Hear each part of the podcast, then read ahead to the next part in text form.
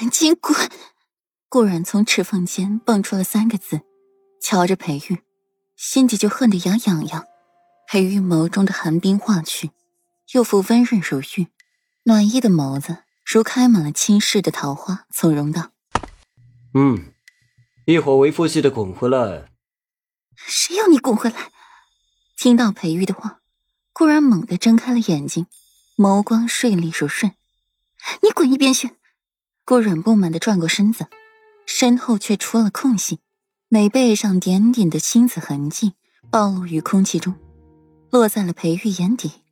方才平复清明的眼神又起了些许变化，最后微微叹了口气，将被子给顾软掖好，才红光满面的出了房门，唇角扬起了一抹浅浅的弧度，不复方才难看的脸色。看到温婉他们。轻声留下一句：“照顾好世子妃。”等裴玉走后，顾然又睡了半个时辰才起身，唤来了桔梗和温婉，让他们扶自己去净室沐浴。坐在浴池旁的暖玉床上，静静的听他们说院子里的事，眉眼低垂，似是在沉思。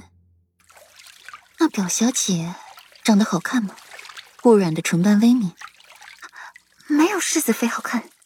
桔梗实诚的回答：“温若然现在那副容貌只能是不丑，灵动，比常人好看，但是要比起顾软，还是差了一大截。”温婉，那表小姐好看吗？顾软听后点点头，又去问温婉。桔梗是他自己身边的丫头，自然是向着自己说话的，不能全信。回禀世子妃，表小姐确实不如世子妃好看。温婉眼眸很亮，干净纯粹。顾软点点头，心底对那个温若然愈发的好奇了。后来的一下午，尽听他们讲故事了，温国公府的事，比如温若然为何如此下场。顾软的脸色都是平淡的，直到轮到了温玉来讲，语气轻快，眉色飞舞，还热心的给顾软看他们手腕上的镯子。处于兴奋状态中，没有发觉顾软愈发冷淡的表情和其余四人难看起来的脸。顾软喝一口凉凉的茶水，凉凉的回道：“既然你这么喜欢那温若然，身在曹营心在汉的，你就去兰苑伺候温若然吧，不必回来了。一仆二主的人，本妃可用不起。”话音刚落，温玉就不可置信的抬起了眼睛看着顾软。这才意识到自己说了什么，连忙跪下来求饶。要是世子爷知道自己被世子妃赶去了兰苑伺候表小姐，那那世子爷一定不会饶过自己。世子妃，奴婢知错了，世子妃，请您饶恕奴婢。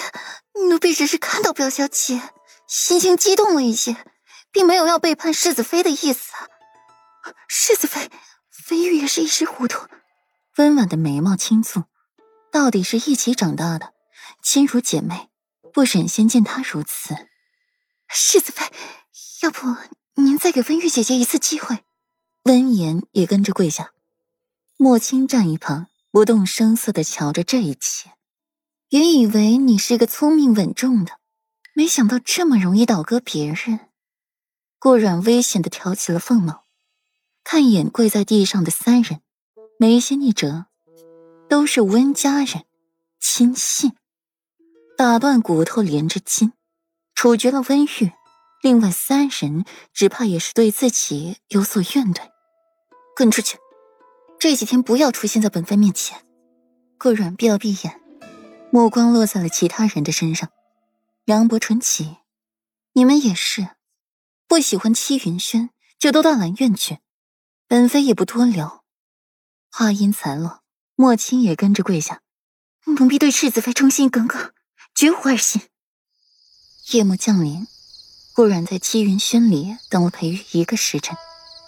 天黑透了，不见人回来，直到顾然昏昏欲睡时，院外才传来了动静。裴玉看到了屋里灯火通明，心下一紧。按照这个时辰，软软该是早早熄灯就寝了，断不会留灯到现在。而且院中还是桔梗之夜，裴玉寒眉一拧，越过了桔梗，快速进院子。